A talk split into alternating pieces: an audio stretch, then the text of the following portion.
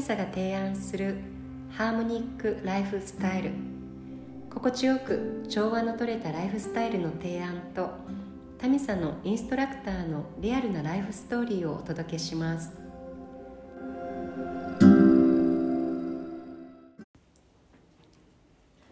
こんにちは。はい、今日も松井山手スタジオから、私みどりとゆかさんと、あと今日はゲストにゆうみちゃんに来ていただきました。ゆうみちゃんんようこは。こんにちは。よろしくお願いしおます。願いします。お願いしますはいゆうみと申します。えっ、とタミサでは、えー、瓶屋さんのクラスを担当させていただいていて、えっ、とみどりちゃんと同い年の あの来年年女です。ですえっと今タミサであそう瓶屋さんとたまにベグアウトとコラボで、えー、とヨガとご飯とコーヒーとっていうイベントを月に1回か2ヶ月に1回させていただいてます、はい。また今度も12月の19日にあるので、よかったらどうぞお越しください。はい、ありがとうございます。うんうん今日はね、テーマを決めてるんですよね。うんうんねうん。そうそう。そう。で、テーマは自分軸。はい、はい。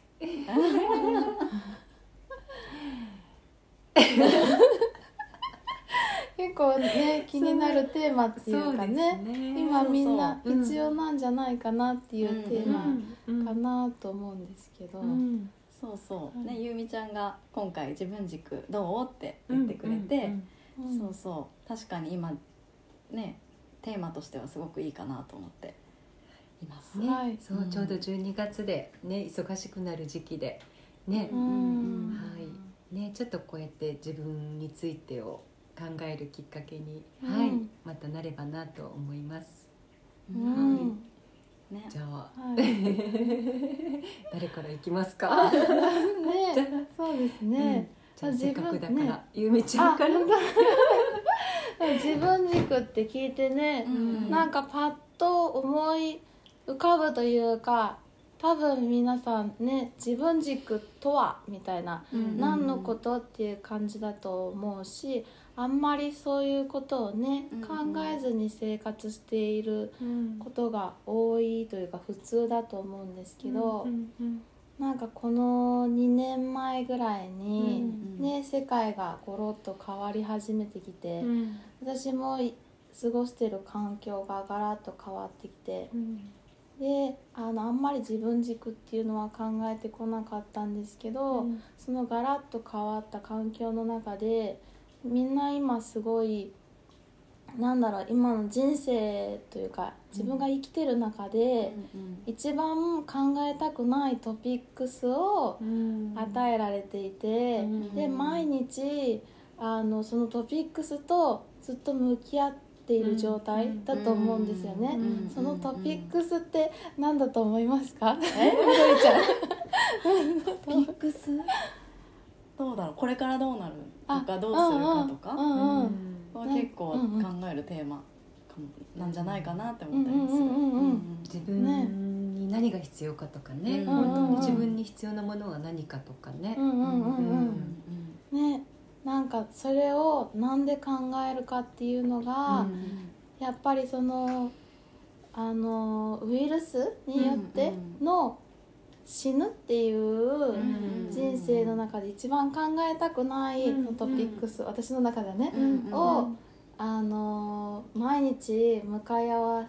向かい合わないといけない状況で、で自分のし生死についてもだし、うん。周りの人の生死についても自分が責任を負わないといけないっていうよりは、うん。向かい合わないといけない状況に急にみんなが立たされてて、なんとなく生きてたらそのあの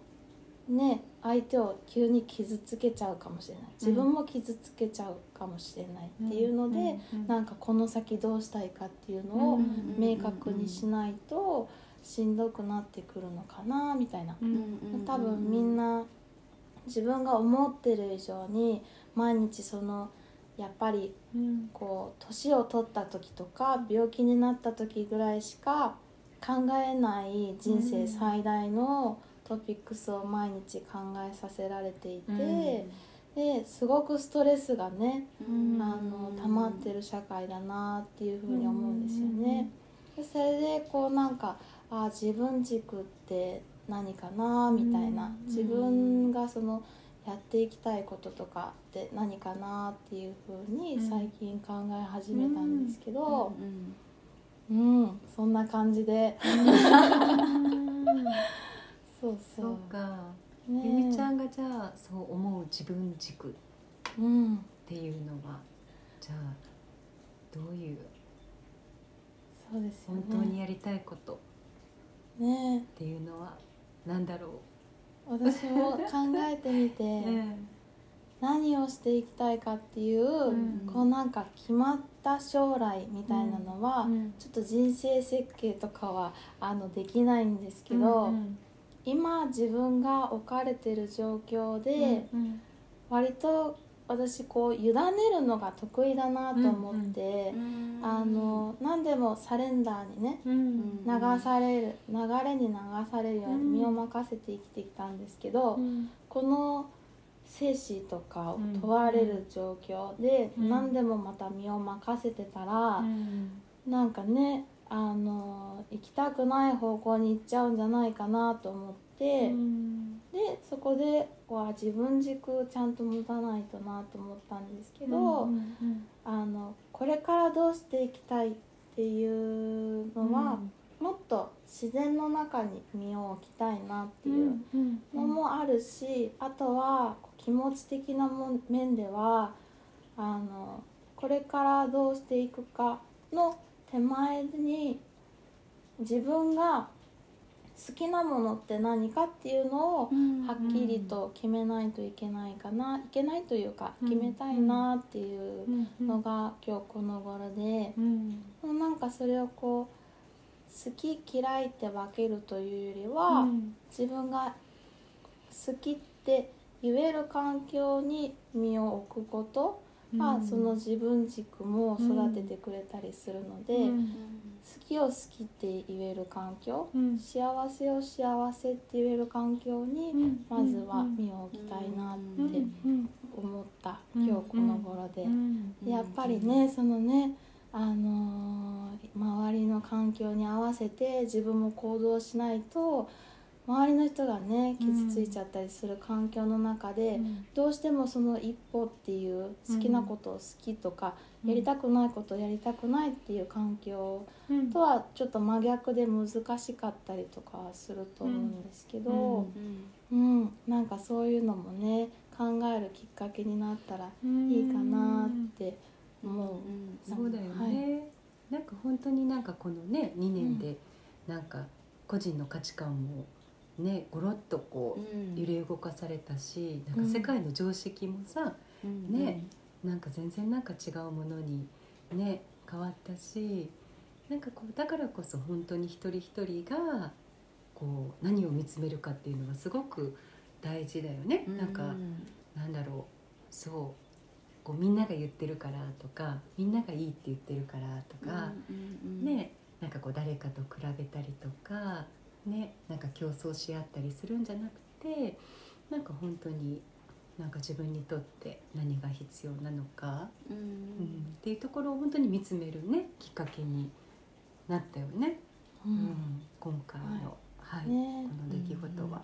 うん、なんか私もまさにこう内側自分の内側でこうなんか悩みとかをこう抱えたった時に、うん、ゆかさんに言ってもらった言葉で、うん、あのあそうだなってなったんですけど、うん、結局は自分がいいと思えるかどうかじゃないみたいな、自分が楽しいかどうかじゃないっていうのをいつも結構ゆかさんが 言ってくれはる のがなんかこう毎回話してそうだなってそれがやっぱり一番だなって思ってこう帰るんですけど。ね、一見自己中に感じられるかもしれないけどやっぱり自分が誰かを思った時に、この人こういうふうに思ってるんじゃないだろうかなとか、あの人こういうふうに言うだろうからこうしとこうとかって、もうまさに自分軸じゃね、なくてでこう自分の妄想の中でその人もなんかこう腫れ物に触れるような感じで触れないといけないキャラクターにしてしまってたりとかするからそういうなんか妄想とかもやめようって思えてその言葉がすごいあのしっくりいい言葉でいただいております。ね。なんかでも本当にね自分の考えることとか発する言葉にはやっぱりすごくエネルギーがあるしすごくパワフルだから、うんうん、こう自分が何を選択するかっていうのもすごくやっぱり大事だと思うね。うん、やっぱりその自分がこれだと思って行動したことにはやっぱり納得できるし、ねまあ、もしそれが、ね、その先どういう展開になるか分かんないけど、うんうん、ねなんかやっぱり自分がこうしたいと思ってやったことにはなんか納得が、ね、できるんじゃないかなと思って、やっぱりこうね本当にあの人の意見とかね他の人の意見とかをやっぱりこう聞くのもやっぱりすごく大事ではあると思うんだけど、やっぱりそこにこう振り回されてしまうとねなんか本当に答えが見つからない時も あるしねなんか本当にいろんな人のね意見がを聞いてこういう考え方もあるんだなって思うのはすごく大事なことなんだろうけど、うん、でもね最終やっぱりこうね決めて選択してあの行動するのは自分ねだからこうやっぱり本当に自分が何をエネルギー源に、うん、あの動いていきたいかっていうところはなんかすごく大事なんじゃないかなと。ね、そうそうそう。でそのエネルギー源になるものはやっぱりこうねなんか楽しいことであってほしいね、なんかワクワクだったりとか、楽しみだったりとか、うん、そういうものをこう原動力にね進んでいけたらいいのかなと。うん。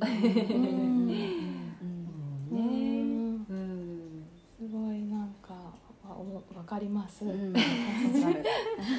なんかヨガのインストラクターとかもさせていただいてたら、うん、やっぱりヘルシーな先生に教えてもらいたいなって自分も思うし、うん、そのためにはなんか自分をヘルシーに保つのを一番先に考えられるようになってきて、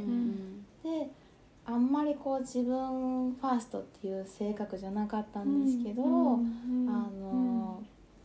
何か選ぶ時もちょっとこう自分をないがしらにしないような選択を取れるようになってきて、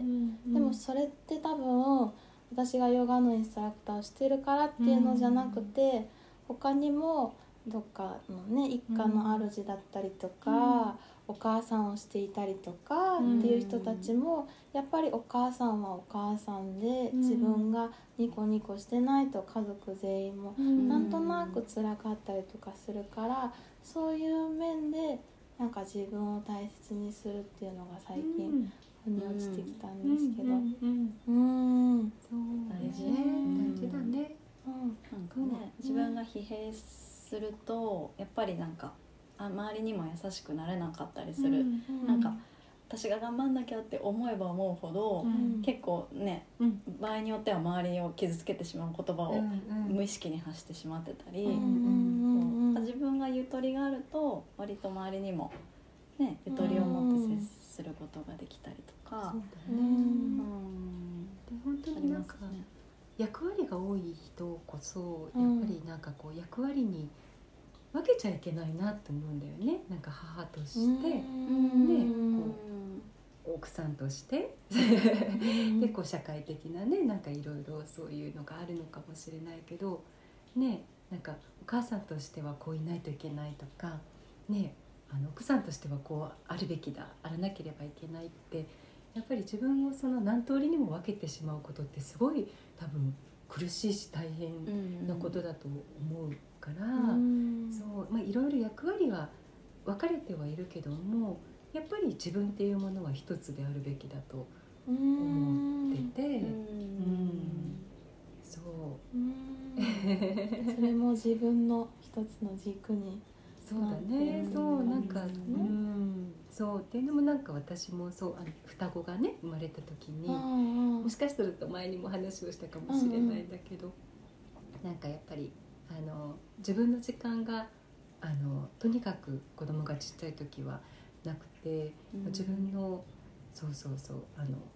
顔すら鏡で見てない日があったみたいな。そう。で自分のねあのヨガの練習もできないしってなった時にじゃあ自分の時間って何だろうって考えた時に、うん。あでも子供といる時間も私の時間の一部だよなと思って、でそこに気づいたことですごくなんか肩の荷が下りたというか、うん。あじゃあこの時間を私は楽しむ方法をあの見つけたらいいんだと思って。うん。うんうん、そう。それもそうだ。私の時間だと思ったことでそうなんかすごくこう解放された心が軽くなったことがあったから役割にしても同じだなと思って、うんうんうんうん。そうそうそうそう。なるほど。だよ。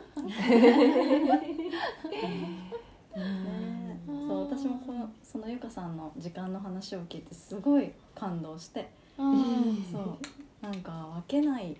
ていう考え方、うん。誰といる時もうん。自分は自分であうんって、どの時間も大切な時間で、そう分ける必要はなくてっていうのは、うんそうそこを教えてもらって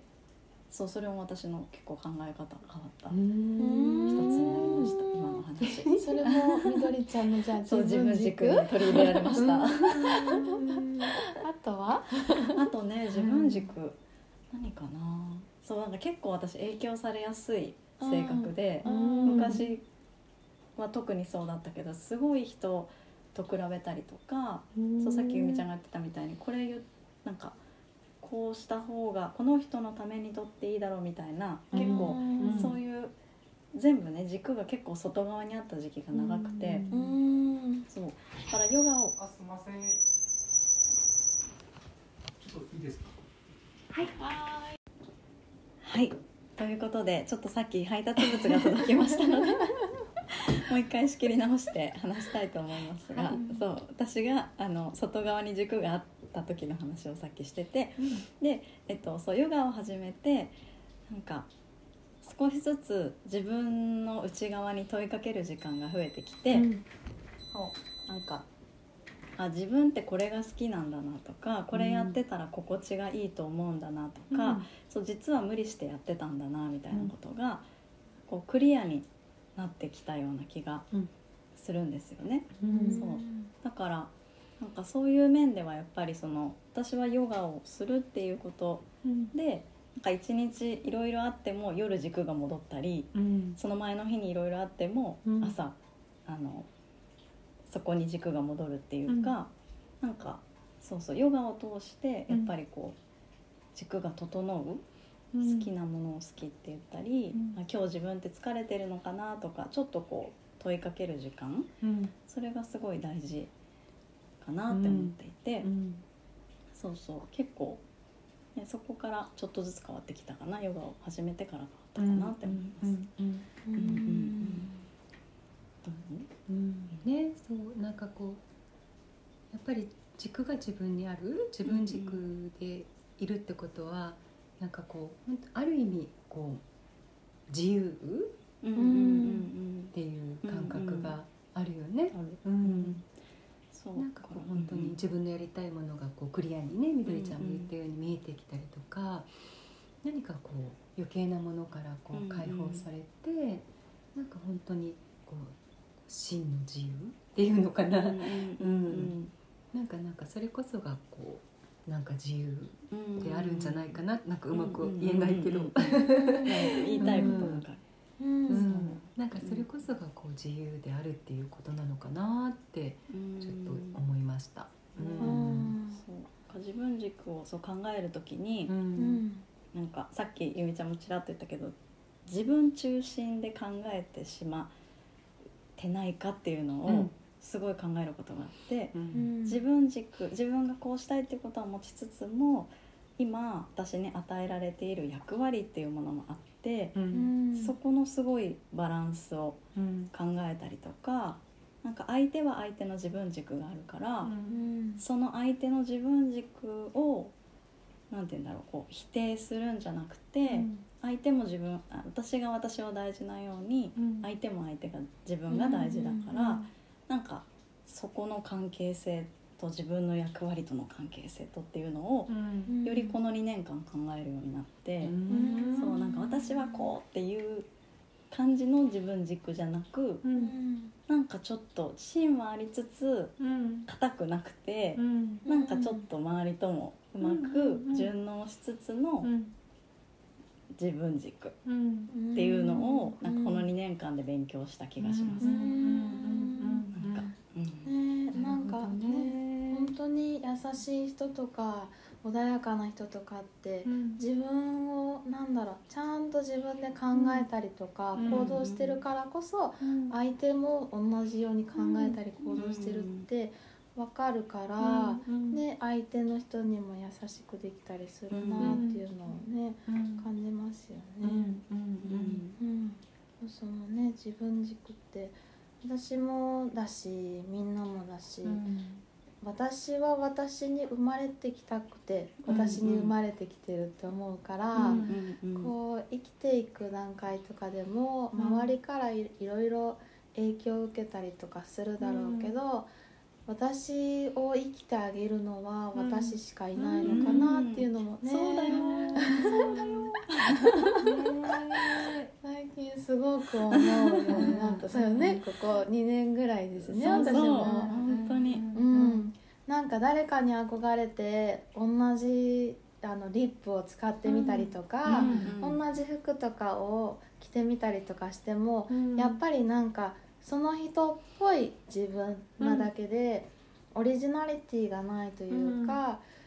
なんとなくこうなんだろうなに似てるだけのものになっちゃうから、よりもっと輝いている存在になるには、うんもっと自分を追求して、うんうんうん。なんだろうもっとオリジナルな自分になることが、やっぱり他の人とも違って唯一無二のうん。もっと輝ける存在になるのかなっていうのを、うんもう最近すごい思います。うん。ね、でもヨガの練習って本当にまさにねそれをこう教えてくれるための練習だよね。ねうん。本当になんかヨガのヨガを練習してる時って本当にこう意識はすごく広がっている状態。うんなんかこうう解放されていて、うん。ねなんかその空間にこう自分自身がこうねこう解放しているような感覚はあるけども、うん。なんかちゃんとあの呼吸に向かっているとうんいうか、だから本当にね周りとのこう調和をうん保ちながらも、こうしっかりと自分自身っていうものに意識を向けられていうん。る状態に、うんヨガの練習ってこう導いてくれるものだよね。うんね、うん。なんかこう感覚はこう解放されている感じがするけども、うん。かね。うん。そう。でもちゃんと意識はこう今に自分自身にとどまっている、ね。なんかゆみちゃんが言っていたことも本当になんかそれにすごくなんか通じるものがうん。あねると思う。うん。ヨガってすごいなーって。うん。すごく思うし、でも本当この2年でやっぱりヨガの必要性っていうかヨガの素晴らしさっていうのをうん。やっぱりね、うん。なんか改めて感じる機会にもなったよね、うん。なんかヨガをしていて本当に良かったなってうん。なんか思うことが。この2年は特になんか多かった気がするし、ん。うん。ね、他との意見が違うことも調和だと思うし、ね、すごい調和って好きだけど、うん。でもその人と違うっていうポイントがないとっていうか人と全く同じだったら調和じゃなくてそれは同一うん。か、うん。だから人と違うことをなんか嫌だなって思う必要もないし、うん。人と違うことがむしろなんか相手と調和して、うん。いろいろ新しいものが生まれたりとか、うん。もっと心地いいな音楽みたいにハーモニーとかを生み出していくのかなって。ねそうそう、うん。ハーモニーだよね。うん。なんかこうあるべきだとかさこうでないといけないっていうものはもうね、うん。存在しないというか、うん。うん。ね、うん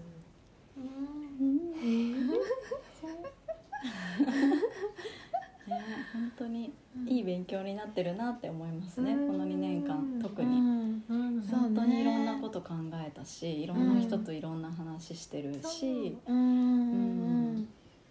ね。ねなんかとにかくこう人とこうなんか深く話す機会はうん。いろんな面で増えた気がするね。ううん。ん深いところでねね。話せるようになった気がします。うんうん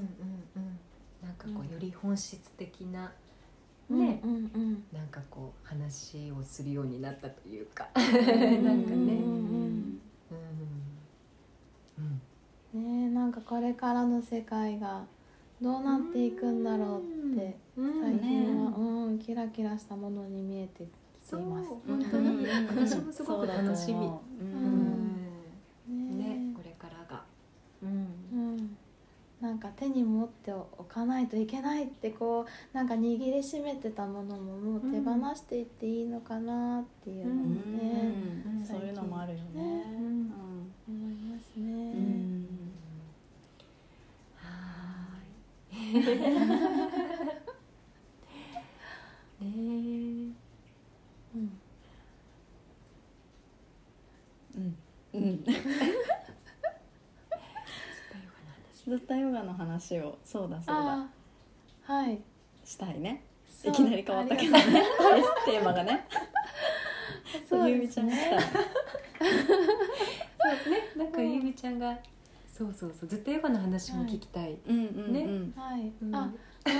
私大事にしてる流派がありまして、ヨガの流派で、うんこういったなんかキラキラしたものっていうかなんだろうな。あのー自分の本質とつながれていってる気がするのもちょっとずったヨガで出会ったからかなと思っていて、あのー私もともとヨガを始めたきっかけが、うん。単純にヨガしてる先生たち、であ私フィットネスクラブに勤めてたんですけど、うん。そこに来る先生でヨガの先生がすごくキラキラして見えたんですようね。ん。でヨガしたらこんなにキラキラできるのかなみたいな、うん。なれるのかなと思って、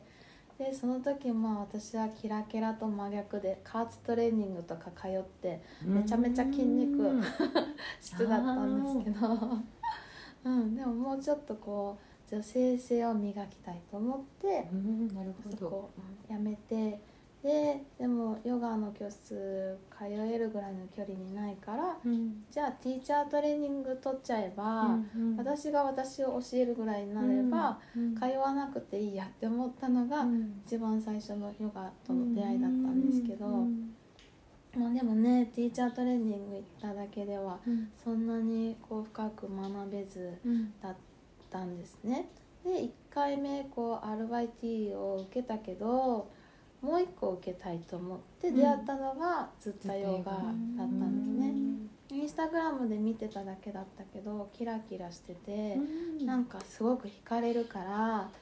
けたいと思って、うんあのもうそこも会ったことないのにティーチャートレーニングに行っ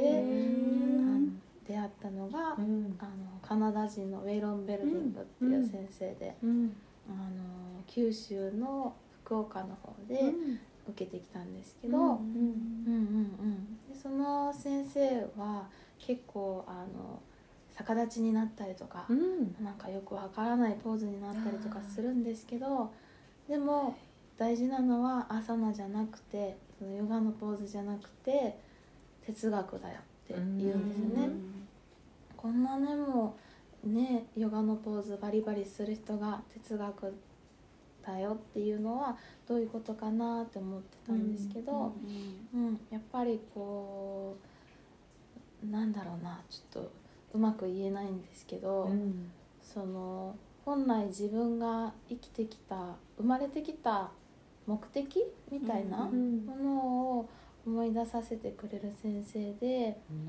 とヨガのタパスがすごい多く、その朝のというかシークエンスの中に出てくる流派なんですけど、タパスって、まあ、日本語に訳すと苦行とか訳されることが多く、あの練習の中でもやっぱりちょっと熱を燃やすような辛い形とかポーズとかあったりするんですけどその中でそれこそさっきの自分軸にちょっとつながるのかなと思うんですけど、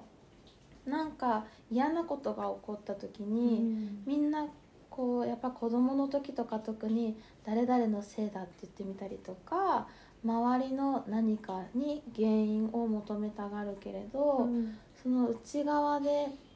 熱が起こってる、うん、その辛いポーズの中で誰かを責めるっていうよりは自分の内側から熱が出てる、うん、から、あ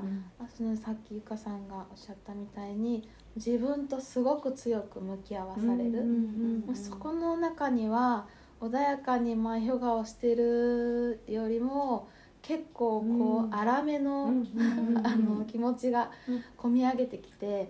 何かに対する怒りだったりとか悲しみだったりとかの割と強めなのが出てきたりする。そこでどうやって向き合っていくかやっぱり最初はうまく向き合えなくてなんでウェイロンこんな 思いさせるんだよみたいな感じになる時もあるけどやっぱりその辛いとかあの怒りの感情とかも、自分が生み出してるっていうことに、ふっと気づくタイミングが来るんですね。日常の中でもやっぱり起こる出来事に何か原因を求めて自分を悪くしたくないから他に何か原因とかを見たりとかすることがねやっぱりね、さっきも言ったけど子供とかでもあると思うんですけど、まあ、結局はそうじゃなくってそれをそうと捉えてる自分の内側にフィルターが存在していて、そのフィルターをどんどん掘り下げていくと、うん、なんであの時に悲しい感情になったのかなとか、怒りが込み出してきたのかなっていうとやっぱり幼少期の体験で。あのこの感情が出てきたりとかしてる、うんうん、もっともっとたどると自分が生まれてきたタイミングに、うん、あのお母さんがどういうふうに産んだかとかで、はい、あ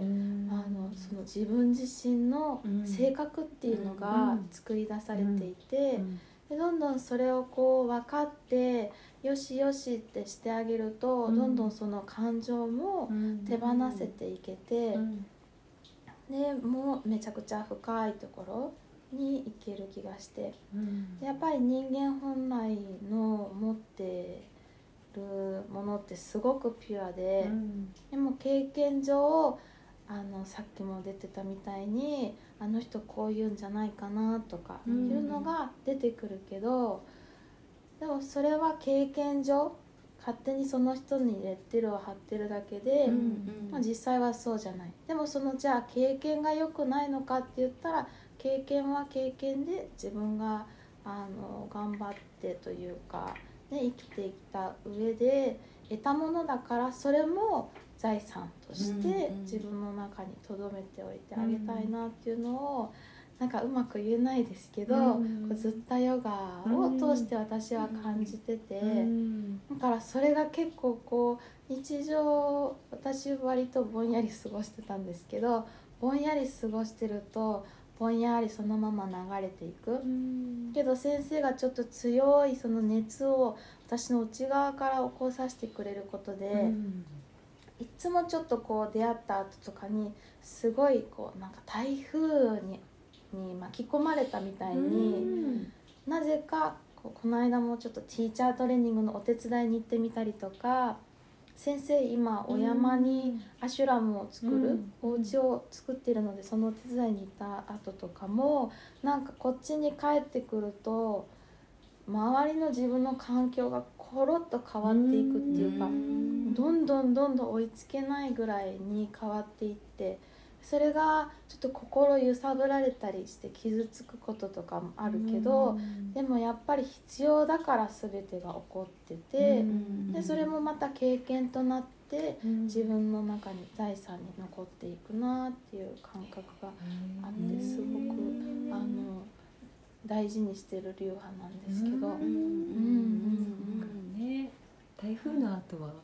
すごく空気がクリアだよね。あ、そうですね。ね。それと同じだ。そうですね。そう毎回こうスーってなって、まあ、落ち着いた時にまた、ね、台風あーってなるんですけど。なんかこう余計なものをピュンって持ってってくれるのかな、うん、そうですね。ね。でもどんどん自分の動きが。内側がクリアになっていくし、うんなんか本当に何だろうゴミとかがない、いらないものがないそのフィルターで周りの世界見れるようになったりとか、うん、周りもどんどんやっぱ台風がね、うん、いろいろ連れて行ってくれるからどんどんシンプルに。手にいっぱい持ってたものいつの間にかいっぱい話してたりとかするけどそれが身軽で心地いいなっていう感覚が、うん、あって。まあどのヨガでもあると思うんですけど、うん、ただ私はそこに出会って、うん、あのそこでまたいろんな人と出会って、同じようにこう自分が輝かせたい人とかがいっぱいいる流派なのかなと思ってますね。はい。なん。か、今度また1月にメイロン先生がねタミさんに来てくれるんだよね。はい、うんうんうん、うんちょっとねあんまりこう強いヨガはやめておいてっていうから ぜひちょっとあのしんどいの嫌だなっていう受けられるような感じにしてもらおうかなと思ってるので、うん、でも一回受けると本当にそのクラスの中で自分が思ってもみなかった自分の可能性を見る、うん、あのみんな言うんですけど。うん。からちょっとなんか変えてみたいな自分を変えてみたいなとか、うん、なんかまあ旅行に行けなくって英語のシャワー浴びたいなっていう人もいるし、ね、多分キールタンとか歌歌ったりとかもやってくれると思うので、うん、ご興味があれば私はもうぜひ一度は会ってくださいっていう人。でもぜひその哲学的なねお話とかも踏まえながらね、アーサナのクラスをしてもらえたらいいね。なんでこの力強いポーズをね本当に今由美ちゃんが言ってくれてたみたいに練習するか、ねその意味はとか、ね自分で考えることになるとは。思うんですけど。でも本人ウェイロン本人はすごくピュアで、私も会った中で一番ピュアな方。でこう信じる力が強くてもうこんなにも輝いてる人っているんだなみたいな目の輝きもすごいピカピカしてて。ねはい。楽しみだな。楽しみ。ね。ぜひ言ってみてください。はい。ざいます。うん、楽しかったこの話。なんか喋りすぎちゃった。ね、まだまだ本当に喋りたいね。喋りたい。ね、でもなんかこうやって本当に話し合いろんなことをね話して、そしてなんかあのまた帰ってからもこういろいろ考えるね、きっかけにもなるしなんか本当に自分でちゃんとこうしっかり考えるっていうことも大事だなと、つくづく思うね。本当に大事、ね。ね、多くの人がこう言っているからとかさ、ね、みんながこうしてるからいいとか、なんかそういうのじゃなくて、ね。本当に自分自身とちゃんとね対話する、うん、時間っていうのはすごく大事だなと思う。はい、すごくなんかもう貴重な素敵な時間でした。ありがとう。ありがとう。はい。ではではまたまたやりましょう。はいまた話しましょう じゃあありがとうございましたはいありがとうございました